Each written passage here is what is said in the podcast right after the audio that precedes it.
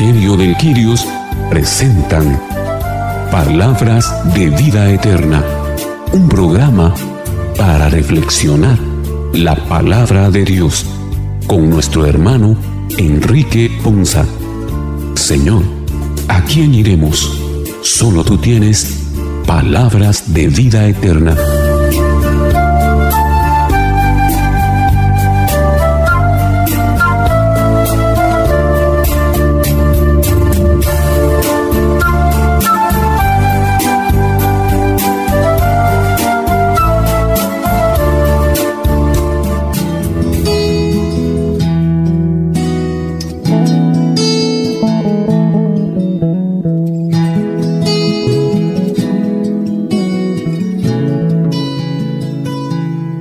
Que el Señor les bendiga hermanos, qué bendición y qué alegría para nosotros el día de hoy. Llegar hasta ustedes con este su programa Palabras de Vida Eterna, un programa en el que Dios, por su amor y su bondad, nos permite reflexionar su palabra y ser edificados a la luz de esta palabra correspondiente a este vigésimo séptimo domingo del tiempo ordinario. Qué maravillosa experiencia la que Dios nos regala hoy precisamente en cuanto a las lecturas que nos trae la liturgia de este domingo para que edifiquemos nuestras vidas. Por eso, alegres, agradecidos, le damos la bienvenida a todos y cada uno de ustedes y les agradecemos el privilegio que nos dan de poderles acompañar a esta hora. Y también, por supuesto, con esa misma alegría, también le damos la bienvenida a nuestros hermanos que el día de hoy reflexionan con nosotros la palabra del Señor. Le damos la bienvenida a nuestro hermano Enrique Ponza, nuestra hermana Carmelina Shahil, a nuestro hermano Boris García y su servidor Fernando Martínez. Iniciemos entonces como cada día nuestro programa poniéndonos en manos de Dios, rogándole para que con su Espíritu Santo nos inspire, nos conduzca para que reflexionemos su palabra y seamos edificados y llenos y prosperados cual tierra fértil. Y que seamos edificados en esta palabra que el día de hoy trae una riqueza tremenda para nosotros como familias de fe. Iniciemos entonces nuestro programa invocando el nombre del Padre, del Hijo y del Espíritu Santo. Amén. Ven Espíritu Santo, llena los corazones de tus fieles y enciende en ellos el fuego de tu amor. Envía, Señor, tu Espíritu para que renueve la faz de la tierra y nuestras vidas. Oh Dios que llenaste los corazones de tus fieles con la luz de tu Espíritu Santo, concédenos que guiados por este mismo Espíritu vivamos con rectitud y gocemos siempre de tu consuelo te lo pedimos por Jesucristo nuestro Señor.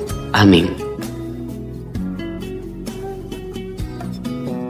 En este programa, las lecturas del día de hoy, en ellas la Iglesia como Madre y Maestra nos invitará a abrirnos a la conciencia de que como seres humanos estamos hechos para vivir en la unidad y para la hermandad de fe en Jesús. Y que como somos seres humanos y cristianos, crecemos y vivimos no aisladamente, sino en comunidad, y que la base de toda comunidad humana es la familia, y por eso la iglesia exhorta a los matrimonios a la fidelidad. Muchas veces esto es difícil, pero Jesús, por su pasión y muerte, nos da la fuerza necesaria para vivir siempre unidos a nuestra familia de fe, a nuestra madre, nuestra Iglesia Católica. Iniciemos entonces nuestro programa lleno de alegría y con un corazón abierto para recibir en nuestros corazones y reflexionar la palabra de Dios.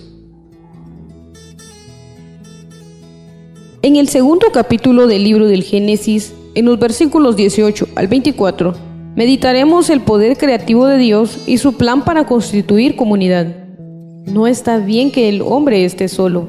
Hombre y mujer tienen el mismo origen y un fin común. Escuchemos con atención la primera lectura. Primera lectura. Lectura del libro del Génesis.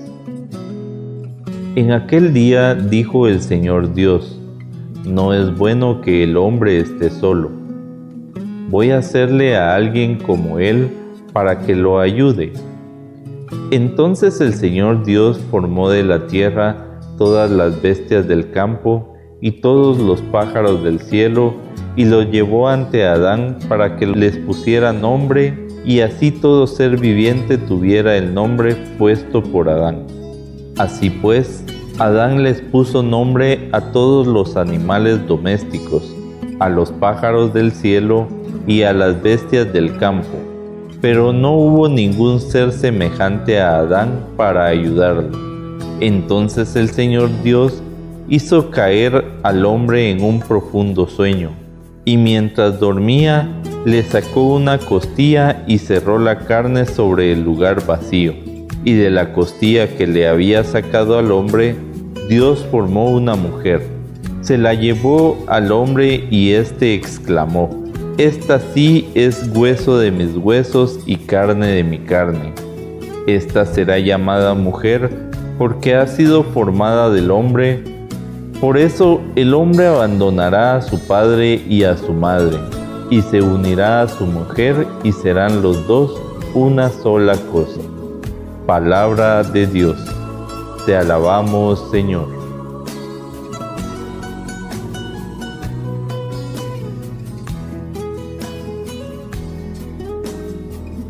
El libro de Génesis nos muestra hoy una lectura bastante conocida por cada uno de nosotros y habla acerca de la creación específicamente del hombre y la mujer. Pero es realmente muy interesante cómo comienza la lectura recordándonos que no es bueno estar solos.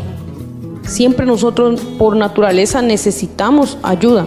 Ahora bien, hay que tener cuidado en entender la soledad porque muchas veces podemos caer en el error de pensar que, que soledad se refiere realmente a tener que estar con alguien solo por, por no sentirnos solo como tal.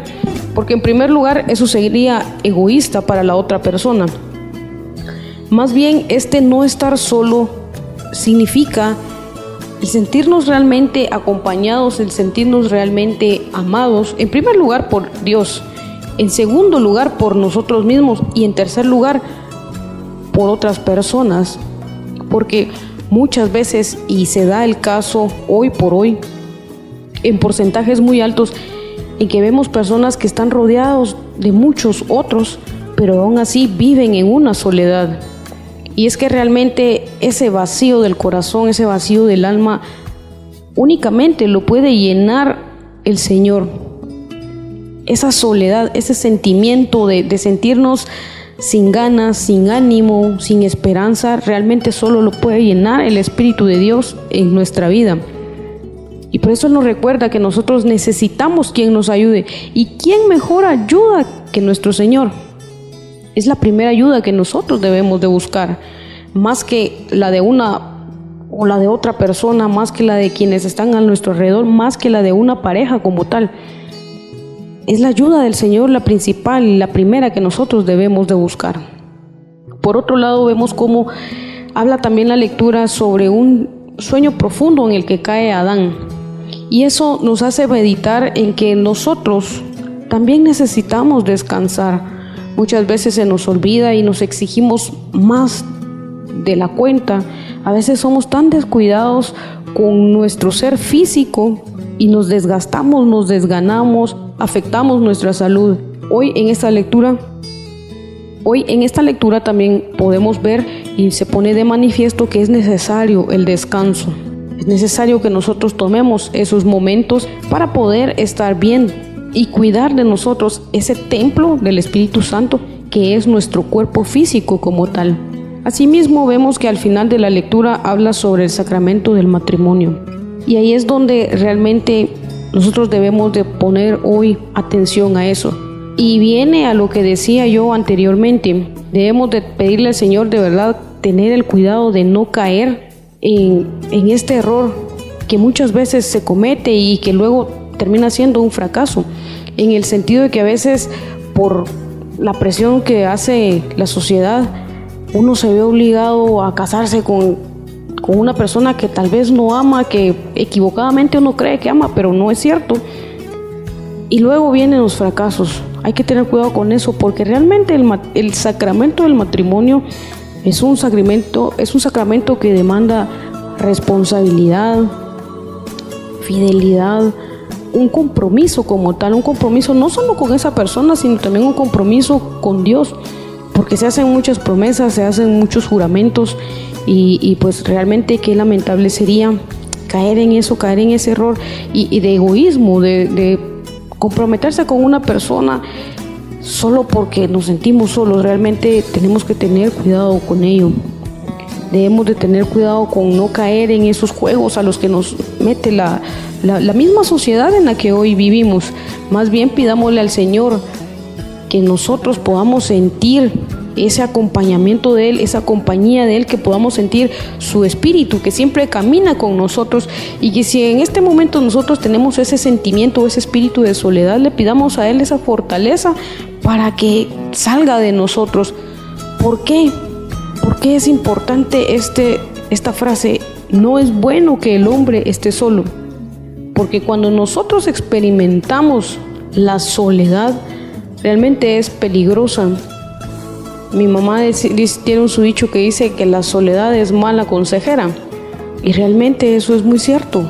Cuando nosotros estamos solos o nos sentimos solos, podemos darle cabida a malos pensamientos, a pensamientos negativos, a pensamientos que nos pueden llevar a tomar decisiones que muchas veces son irremediables, decisiones que pueden ser trágicas, decisiones que nos pueden tener efectos muy negativos y muy adversos. Y si hoy usted, hermano, que nos está escuchando, está en un momento en donde se siente así, donde se siente solo, pídale al Señor con todo su corazón, que Él derrame su espíritu que pueda darle ese sentimiento de poder sentir su presencia, de poder sentir su compañía, de poder tener esa certeza de que Él está con usted y que en ningún momento lo abandona y de que en ningún momento lo deja solo. Y que le haga tener presente aquella promesa de Isaías 41:10. No te abandonaré, yo estoy contigo, yo te levanto, yo camino junto a ti. Es importante reflexionar que ante esta lectura el Señor tenía un proyecto original para todo hombre y toda mujer y fueron llamados justamente a complementarse y ayudarse mutuamente a través de esa unión que el Señor bendijo desde la creación. Vemos cómo el Señor tomó de la costilla del hombre para hacer a la mujer. Cómo desde esa perspectiva y ante tal sabiduría del Señor fue para que estuvieran al mismo nivel, para que toda pareja pudiera respetarse, cobijarse uno al otro y acompañarse en los vaivenes de la vida. Y cómo también nos hace recordar de la responsabilidad de unirnos en unión fraterna con una mujer en pareja, pero también desprendernos del seno de papá y de mamá. Hoy vemos cuánta irresponsabilidad hay por parte del hombre, en el cual no quiere asumir ese rol de hombre del hogar, ese rol de la cabeza del hogar y no quiere asumir la responsabilidad de dejar al papá y a la mamá y quieren vivir siempre cobijados por, por ellos. Por eso vemos cuántos eh, papás casi les toca mantener y ayudar los hogares de los hijos. Cuántos papás tienen que asumir hasta el compromiso de financiar económicamente eh, los hogares y los hijos de sus hijos. El Señor nos pone de manifiesto primero en que tanto hombre como mujer somos iguales, somos eh, creados por un mismo Dios y que estamos al mismo nivel, que tenemos los mismos derechos. lamentablemente esto se ha tergiversado en la actualidad, porque dentro de esa liberación femenina que ha querido hacer la mujer, han tratado de cambiar estos roles de acompañamiento al hombre y han cambiado ese proyecto original del creador de complementar al hombre. Y han querido desvirtuar que a través de los derechos de la mujer eh, obtener muchas más facilidades para llevar a cabo su rol de mujer. Pero viendo el planteamiento que Dios hacía en su momento, la mujer era una ayuda para el hombre y el hombre tenía esa responsabilidad de sacar adelante a la mujer, de sentirse complementado y poner a su disposición pues todo su esfuerzo y su trabajo diario. Ahora en la actualidad el maligno se ha encargado de separar esta faceta de nuestro Señor y convertirla como en una ideología que ya está pasada de moda. Debemos de entender que la mujer justamente manteniendo siempre esa igualdad con el hombre es un complemento para el hombre, es quien le da ese, esa nueva forma de vivir, esa forma de existir y esa eh, vida en mayor felicidad. Por eso precisamente el Señor nos lo recuerda en esta lectura que desde el comienzo Él nos hizo en pareja para que nosotros formemos nuevos hogares y que bajo esa independencia de nuestros papás, pues nosotros con responsabilidad y con madurez tengamos a bien formar unos hogares. Eh, esto precisamente viene a recaer en cuantos eh, papás o suegros viven involucrados en los temas de decisión de los hijos cuando ya forman una nueva pareja y cómo esta nueva pareja debe tener esa independencia financiera para permitir que ellos sean los que tomen las decisiones y no eh, permitir el involucramiento de terceras personas, en este caso de los papás. El Señor quiere bendecir nuevamente nuestros hogares, pero también nos quiere llevar a que entendamos que somos responsables nosotros de saber llevar un nuevo hogar, de que en pareja nosotros vamos a, asumiendo nuevos retos, nuevas formas de pensar y que ayudándonos mutuamente nosotros vamos a obtener lo mejor de nuestro hogar. Que el Señor siempre bendiga a cada una de nuestras familias y nos permite, nos permita con todo su amor reconocer ayuda en nuestro prójimo y sentirnos complementados.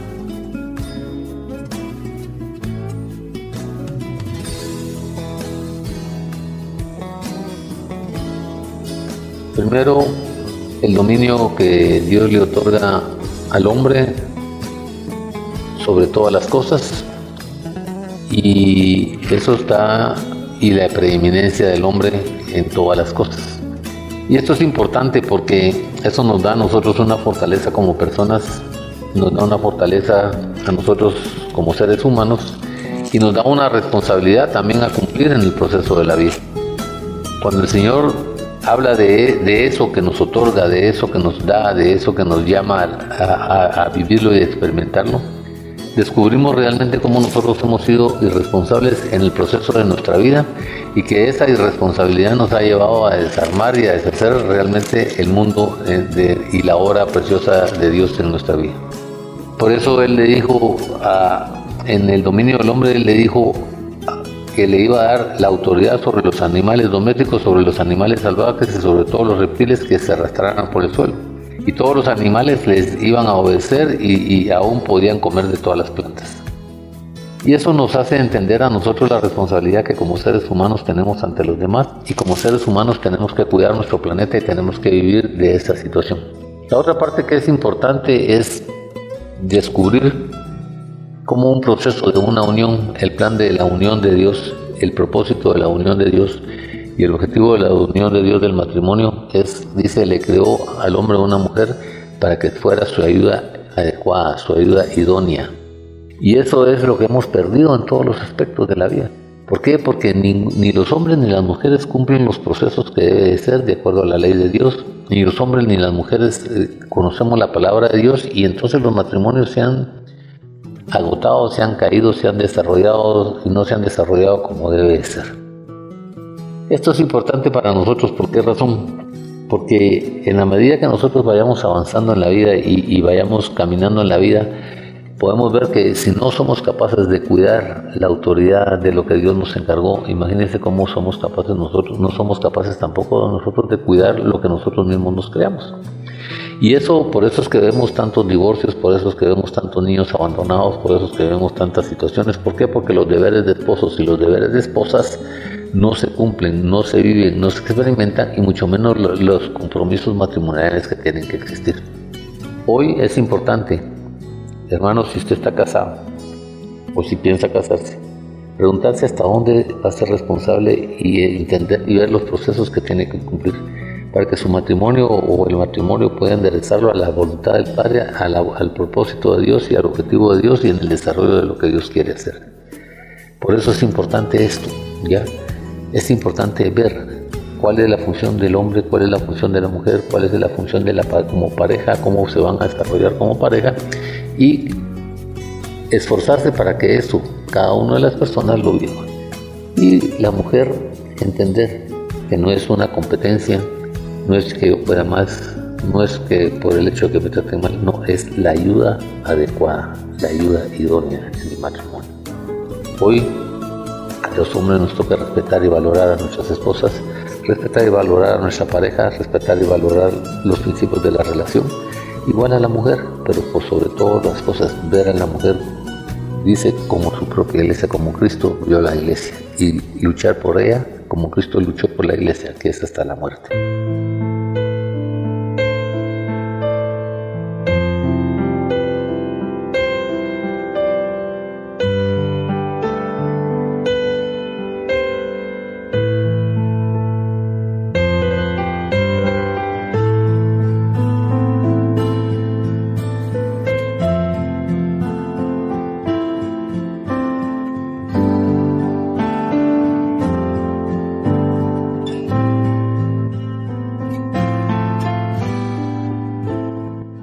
Según la carta a los Hebreos, en el capítulo 2, los versículos 8 al 11, nos muestran que Cristo es superior a los ángeles, pero no está separado de los seres humanos.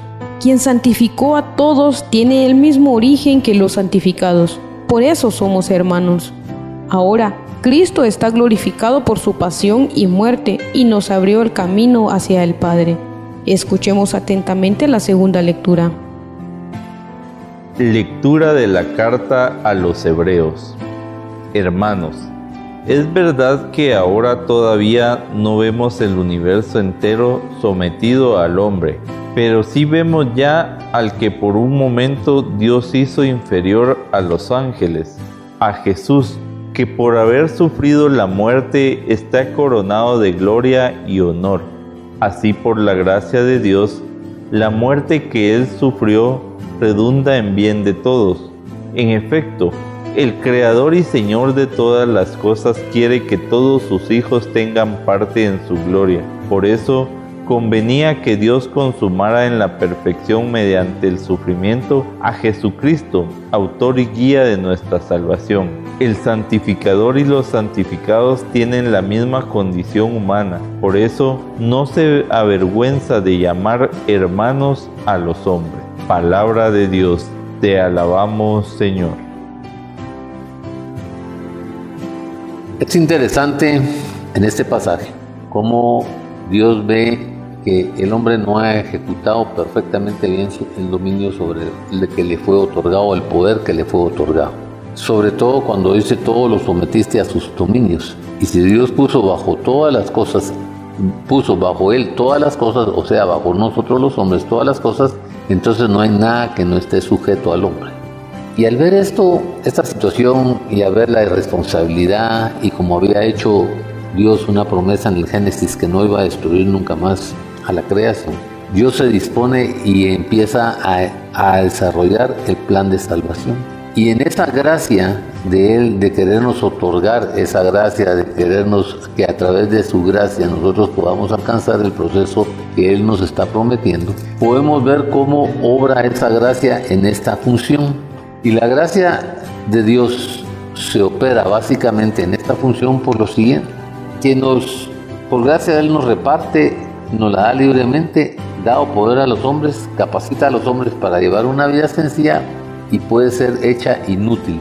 Y esa gracia en este caso fue hecha inútil como ha sido hecha inútil por muchos de nosotros en muchas cosas de nuestra vida. Y por eso el Señor dice que esa gracia no es concedida a los egoístas. Podemos ver las acciones del mundo y las reacciones del mundo y cómo es esa situación que está dando.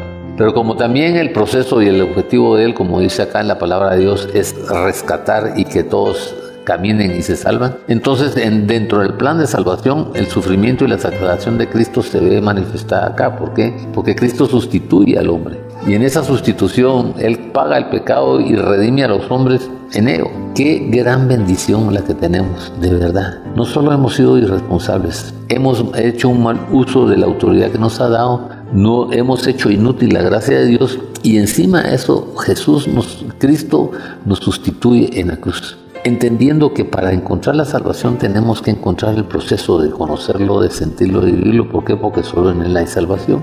Y entonces, en ese momento, en esa posición en esa circunstancia, para que el hombre tome acción, para que el hombre tome maduración, para que el hombre tome un acto de conciencia y un acto de bendición, Cristo se humilla a sí mismo y empieza a vivir el sacrificio, para que tal vez así las personas tomemos la conciencia de actuar diferente, de vivir diferente y proceder diferente. Por eso es que él dice ahí, ahora bien es cierto que todavía no vemos que todo le esté sujeto, sin embargo vemos a Jesús que fue hecho un poco inferior a los ángeles, coronado de gloria y honra para haber padecido la muerte. Y por la gracia de Dios, la muerte que él sufrió resulta en beneficio de todos. No solo estamos destruyendo el mundo, no hemos valorado la obra de Jesús en, en la vida, y encima de eso, todavía nosotros seguimos sin valorar, sin respetar, humillando a Jesús y no darle la gloria a Jesús. Y tampoco reconocemos a Dios como creador de las cosas. Y nos manejamos de unas circunstancias y unas posiciones tan difíciles, tan incomprensibles, tan fuera de lugar, que no nos permiten ver la perfección de Cristo Jesús. Hoy es importante hacer un alto miro en usted, en su metro cuadrado de su vida en sus relaciones, en sus, en sus ambientes, en sus posiciones, en sus circunstancias. Y empezar a sentirse y empezar a tomar responsabilidad de los actos, tanto para la naturaleza como sus actos interpersonales, pero sobre todo a valorar el sacrificio de Jesús, la sustitución que hace Jesús por usted, el desarrollo y la planificación de la que le quiere dar. Pero a mí me impacta en el versículo 11 donde dice, tanto el que santifica como los que son santificados tienen un mismo origen, por lo cual Jesús no se avergüenza de llamarnos hermanos. A pesar de todo, Jesús nos llama hermanos. Y a pesar del desarrollo, tenemos ese título todavía. Y nosotros ni siquiera lo valoramos y Él se baja y Él entiende y hace los procesos y hace esto. ¿Por qué? Para que nosotros entendamos el proceso de la salvación y de la transformación que tenemos que hacer en nuestra vida. Hoy retémonos de verdad en el nombre de Jesús a valorar el sufrimiento y a exaltar a Cristo Jesús y a asumir responsabilidades en los procesos de la vida, de la vida de, en esta tierra. Cuando el Señor nos dice en la lectura de Juan 3:16 que por tanto amó Dios al mundo que envió a su único Hijo para que en Él creyera, tuviera la salvación tuviera vida eterna. Nos damos cuenta que Jesucristo siendo Hijo unigénito de Dios se hizo carne y se hizo humano para percibir y sentir directamente los sufrimientos y las debilidades que nosotros los seres humanos tenemos en el día a día.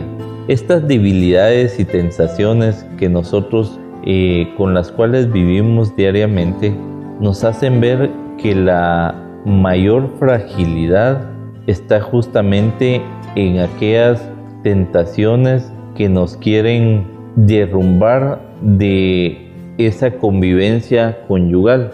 ¿Cuántas veces nosotros cuando pensamos en las tentaciones, pensamos en tentaciones de lujuria, en tentaciones de avaricia, de ambición, de buscar eh, eh, con inmadurez eh, a otras parejas fuera de nuestro seno matrimonial. Pero el Señor nos habla hoy precisamente que Jesucristo es el autor y guía de nuestra salvación.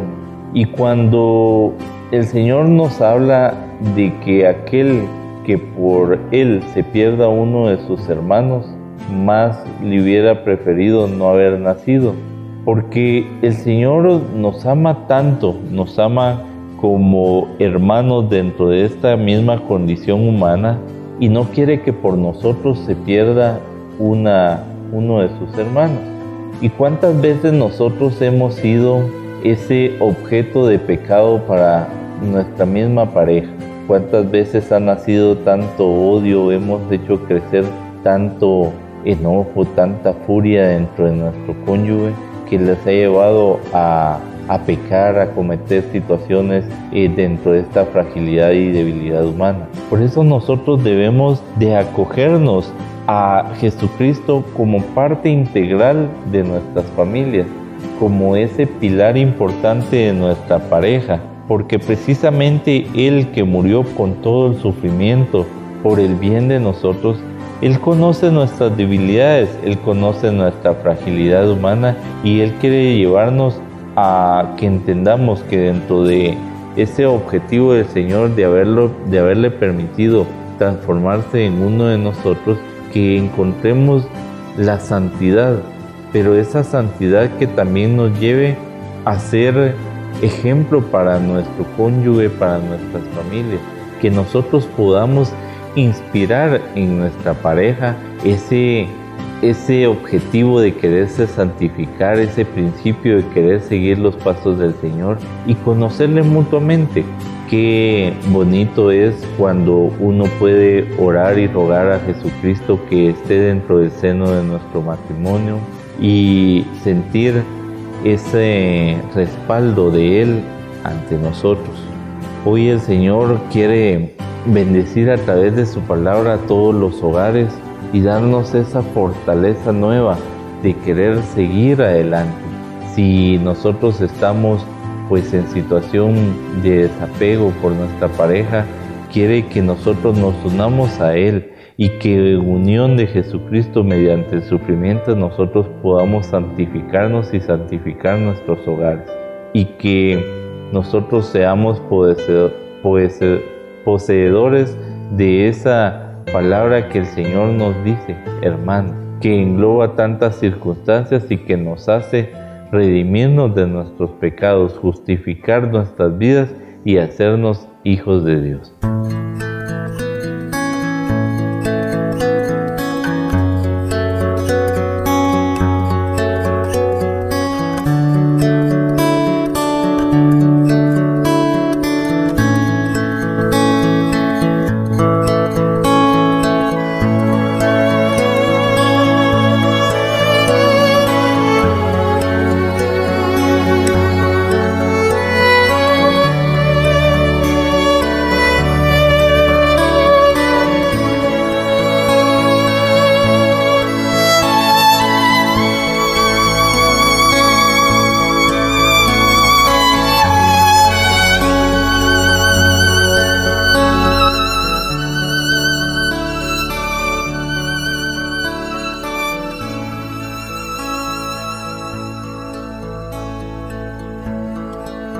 Evangelio de hoy nos explica que Dios ha creado al ser humano hombre y mujer, y en su unión matrimonial uno y otro se enriquecen y se complementan mutuamente. La unión es sagrada y nada ni nadie debe separarla. Pongamos atención a la lectura del Santo Evangelio. Lectura del Santo Evangelio según San Marcos. Gloria a ti, Señor. En aquel tiempo, se acercaron a Jesús unos fariseos y le preguntaron, para ponerlo a prueba, ¿le es lícito a un hombre divorciarse de su esposa? Y le respondió, ¿qué les prescribió Moisés? Ellos contestaron, Moisés nos permitió el divorcio mediante la entrega de un acta de divorcio a la esposa. Jesús les dijo, Moisés prescribió esto debido a la dureza del corazón de ustedes. Pero desde el principio, al crearlos, Dios los hizo hombre y mujer. Por eso dejará el hombre a su padre y a su madre y se unirá a su esposa, y serán los dos una sola cosa. De modo que ya no son dos, sino una sola cosa. Por eso, lo que Dios unió, que no lo separe el hombre. Ya en casa, los discípulos le volvieron a preguntar sobre el asunto.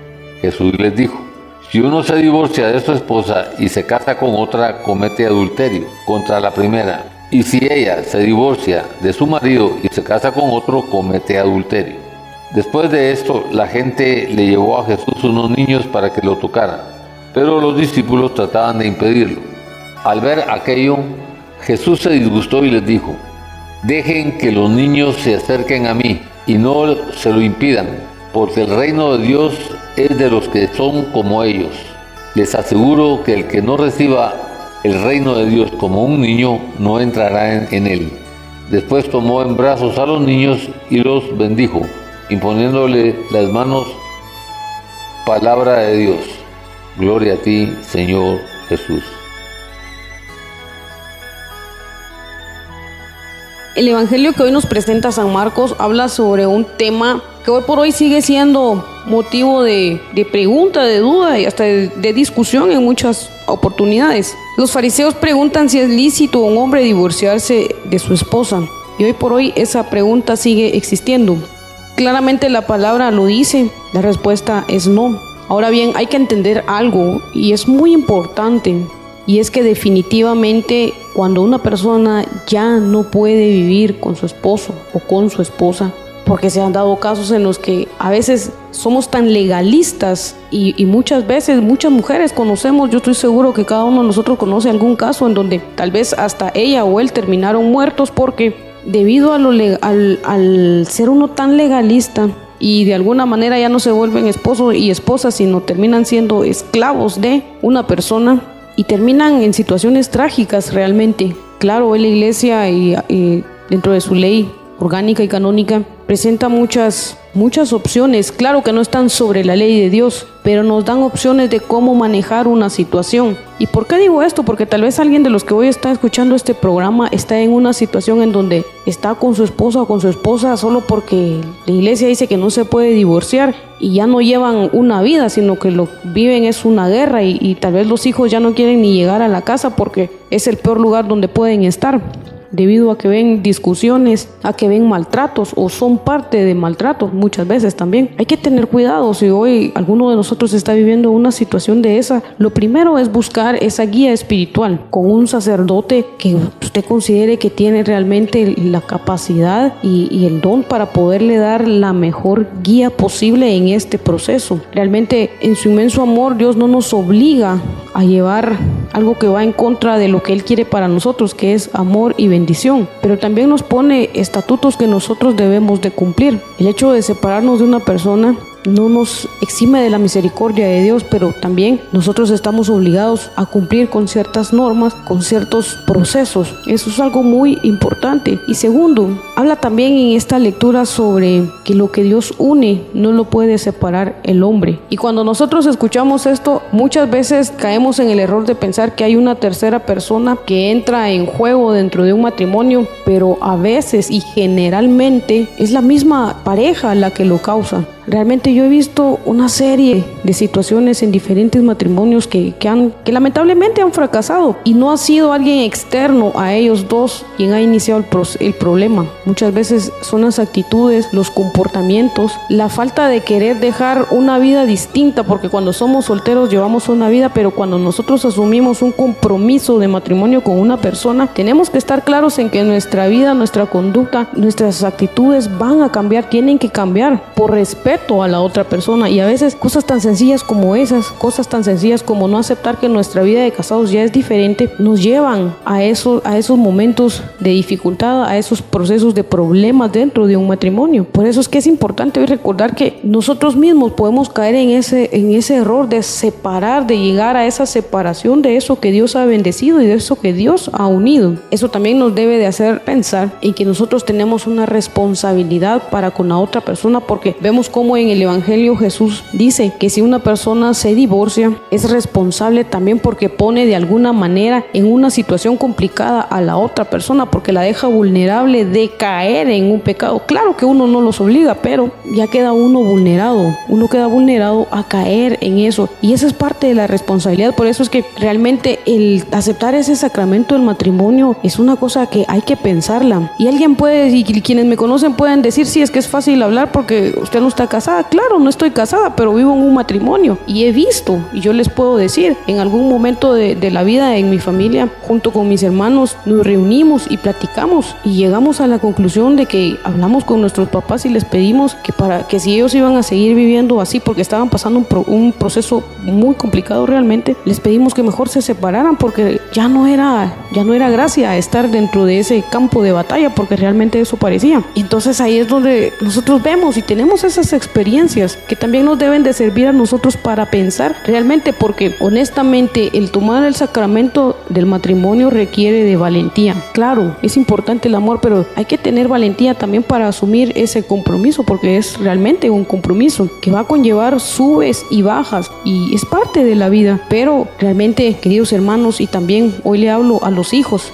si ustedes como hijos están pasando por un proceso, por un momento en donde ven que las cosas con sus papás de repente no van muy bien, nosotros como hijos también tenemos esa responsabilidad porque somos parte de una familia. Tenemos esa responsabilidad de ayudar a solucionar y cuidemos de no caer en ese error de que lejos de apagar el fuego, a veces nosotros mismos como hijos en nuestras actitudes le ponemos más leña a ese fuego que ya está muy encendido entre nuestros padres. Nosotros también tenemos esa responsabilidad de orar por ellos, de pedirle al Señor que esa, esa unión sea siempre de tres, en donde estén nuestros, nuestro papá, nuestra mamá, pero también Dios permanezca, porque cuando Dios permanece en esa unidad, realmente, aunque lleguen dificultades muy complicadas, que muchas veces realmente la única respuesta es decir que porque Dios es parte de la relación entre ellos dos, los matrimonios pueden seguir continuando. Hoy yo de verdad los exhorto. La, hoy en día la sociedad ya nos dice, y muchos de nosotros, y yo misma les puedo decir, realmente si a mí me preguntan, ¿te quieres casar? Yo digo no, porque he visto tantas cosas que de verdad decepcionan, que desilusionan, que realmente quitan la ganas, si es que existe. De verdad, uno prefiere mejor solito que mal acompañado, dice el dicho, pero también es parte de nuestra responsabilidad social a los que están en un matrimonio dar ese ejemplo. ¿Por qué razón? Recordemos que la familia, además de ser la base de una sociedad, también es ese ministerio que Dios instituyó como parte fundamental de su iglesia. Y así lo dice también el catecismo de la iglesia. Entonces es importante realmente esto, es, un, es una responsabilidad que nos compete a todos, no solo a los que están casados, no solo a los hijos, no solo a los padres, nos compete a todos realmente velar porque este sacramento realmente sea respetado, así como también el sacramento de la vida, porque el Evangelio también habla sobre los niños y vemos cómo también los niños son esa parte que está protegida por el Señor. Él nos recuerda y eso vale mucho porque hoy por hoy vemos muchos temas sobre el aborto donde se está legalizando, pero si de algo tenemos que estar seguros también es muy bien lo que, lo que dice hoy el Evangelio, lo que Dios bendice realmente el hombre no tiene potestad ni autoridad sobre ello.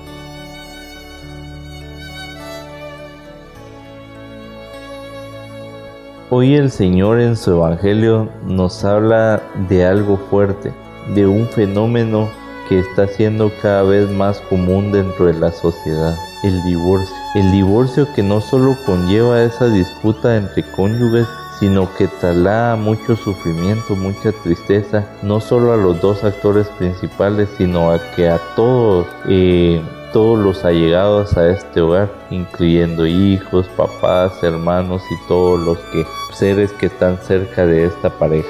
Hoy el Señor nos recuerda que justamente si hemos sido bendecidos por el Señor, no hay una separación tan fácil. Lamentablemente la sociedad ha marcado esa facilidad en que si yo no estoy bien con una pareja, que disuelva mi matrimonio y que busque otra. No nos ha dado tantas alternativas eh, en las cuales nosotros podemos supuestamente eh, resolver los problemas.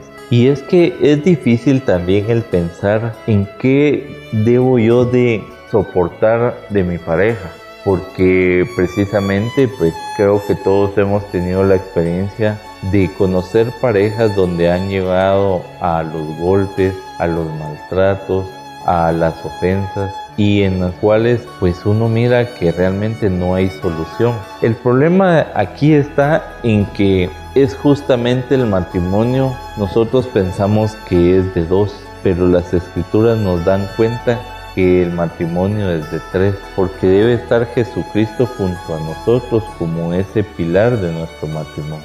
Recordando que etimológicamente matrimonio significa eh, dar ese respaldo, dar esa ayuda, dar ese acompañamiento a la madre. Matrimonio nació justamente porque eh, las mamás eran las que llevaban más la carga de la responsabilidad de los hijos. Y cuando no había ese respaldo, ese de, ese de cierto punto pacto que ayudara a la madre con esa eh, con ese acompañamiento, entonces eh, era la mamá la que sufría en soledad y por eso se creó etimológicamente este matrimonio, esta palabra matrimonio, que es eh, ayudar y respaldar a la madre. Entendiendo entonces que cuando uno piensa en hacer pareja, en casarse y tener un hogar, uno justamente piensa no solo en estar en pareja, sino que piensa en los hijos como fruto de ese amor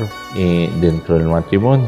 Y es precisamente por eso que, como nos lo decía en la primera lectura, debemos de dejar a papá y a mamá. Debemos de desprendernos un poco de, de, esa situación dentro del hogar y convertirnos nosotros en responsables de un nuevo hogar, entendiendo justamente que no es fácil la vida de matrimonio, pero que con Jesucristo a nuestro lado podemos llevar las cargas del día a día podemos llevar esas diferencias de pareja que siempre existen y podemos nosotros ir sobre, sobrellevando con oración, con crecimiento espiritual, con nuestra disponibilidad. Lamentablemente eso es lo que pasa muchas veces. No hay disponibilidad individual de querer cambiar, de querer sacrificarnos por la felicidad de la pareja y pensamos únicamente en nuestro egoísmo,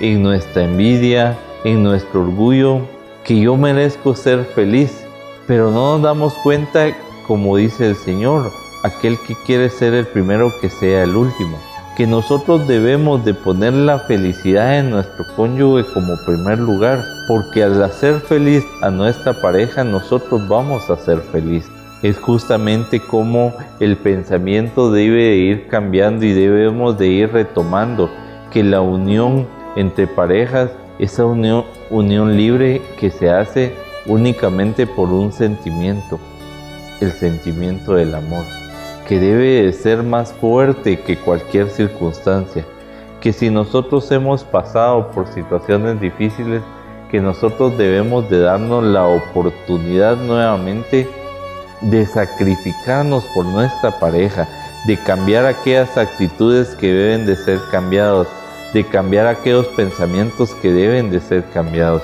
y que con hechos, no con palabras, nosotros demostremos el cambio en nuestra pareja. Ese cambio que va a generar cambio también de nuestro cónyuge.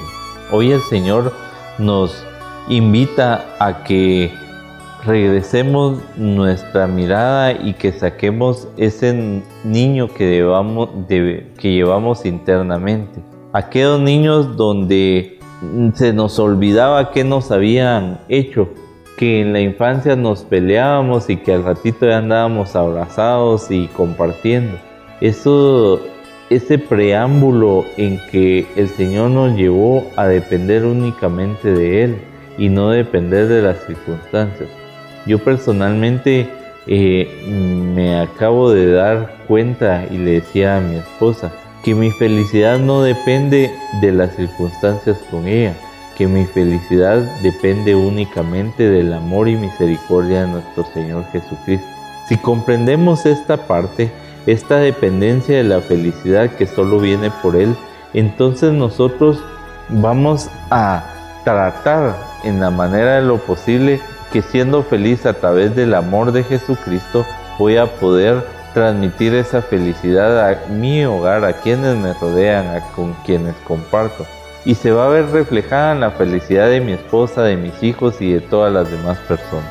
Que el Señor hoy bendiga a cada uno de los hogares y que Mamita María eh, sea esa madre en la cual nosotros podamos encontrar refugio, en la cual nosotros podamos encontrar consejos y que veamos a ese hogar formado por San José y nuestra Madre María como ejemplo de nuestro comportamiento, de nuestras actitudes y que nos demos una nueva oportunidad aquellos matrimonios que han pensado en el divorcio, que se den una nueva oportunidad, pero que justamente deben nacer y radicar en el cambio de dos personas unidos con el amor de Jesucristo.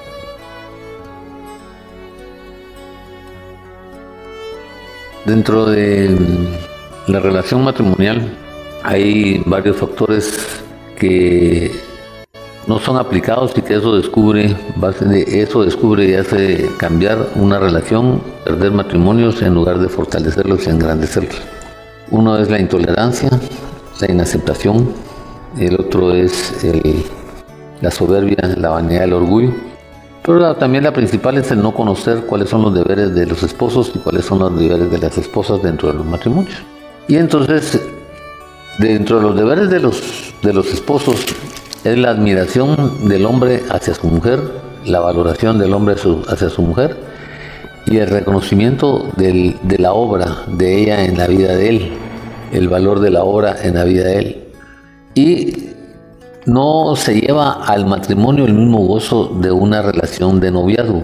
Y eso daña mucho, muchas veces los, los, los las relaciones interpersonales dentro de los matrimonios, porque cuando son novios hay mucha ilusión, hay mucha esperanza, hay muchos deseos de, agradar, de, pasarla y estar juntos, pero esa alegría ya no se, se cambia en el matrimonio y entonces lo que se creía que era una fundición de amor de dos personas empieza a quebrarse, a resquebrajarse y hasta que se llega a ver una separación. Por eso el Señor dice que a, los hombres tiene que gozar la vida con la mujer amada y que no es una relación fugaz, sino que es una relación de siempre y que cada uno tiene absurdos días como también tiene grandes días y en esos afanes del mundo tienen que apoyarse el uno al otro como esposos. Y entre a los esposos les pone y les dice, amen a sus esposas como Cristo amó a la iglesia y se entregó por ella y entonces pide que al esposo que tenga una vida comprensiva, una vida conyugal, tratando a su esposa con respeto y que cada mujer es más delicada en la vida. Pero también para las esposas hay algunas situaciones. Y el primero dice que todas las mujeres respetarán a sus esposos sobre las demás, desde lo más importante hasta lo menos importante respetarán a sus esposos desde lo más importante hasta lo menos importante. Y muchas veces los problemas de dinero, los problemas de propiedades, los problemas de trabajo ocurren y llevan a, a esquebrajar esta posición. Por eso dice que la mujer está atenta a la marcha de su hogar y el pan que come no es fruto del ocio, sino que es fruto de un trabajo. Y dice que a las casadas les doy el siguiente orden no yo, sino el Señor, que la mujer no se separe de su esposo y que se someta a sus propios esposos como al Señor. No dice que la somaten, sino que se someta a su propio esposo como al Señor.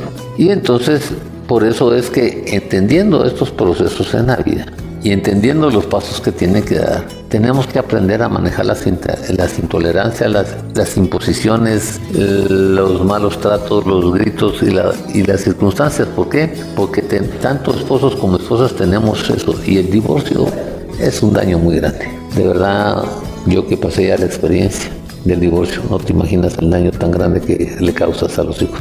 Es un daño tan grande que es irreversible, que es irreparable y que no permite de verdad tener una paz, una tranquilidad, una bendición. El divorcio es una de las cosas que todas las parejas debieran de evitarlo pero hay, veces que no se puede soportar, no se puede llegar, pero que se debe luchar para que eso no ocurra, porque el daño que se le hace a, a los hijos es irreversible, es muy profundo y es muy de toda la vida.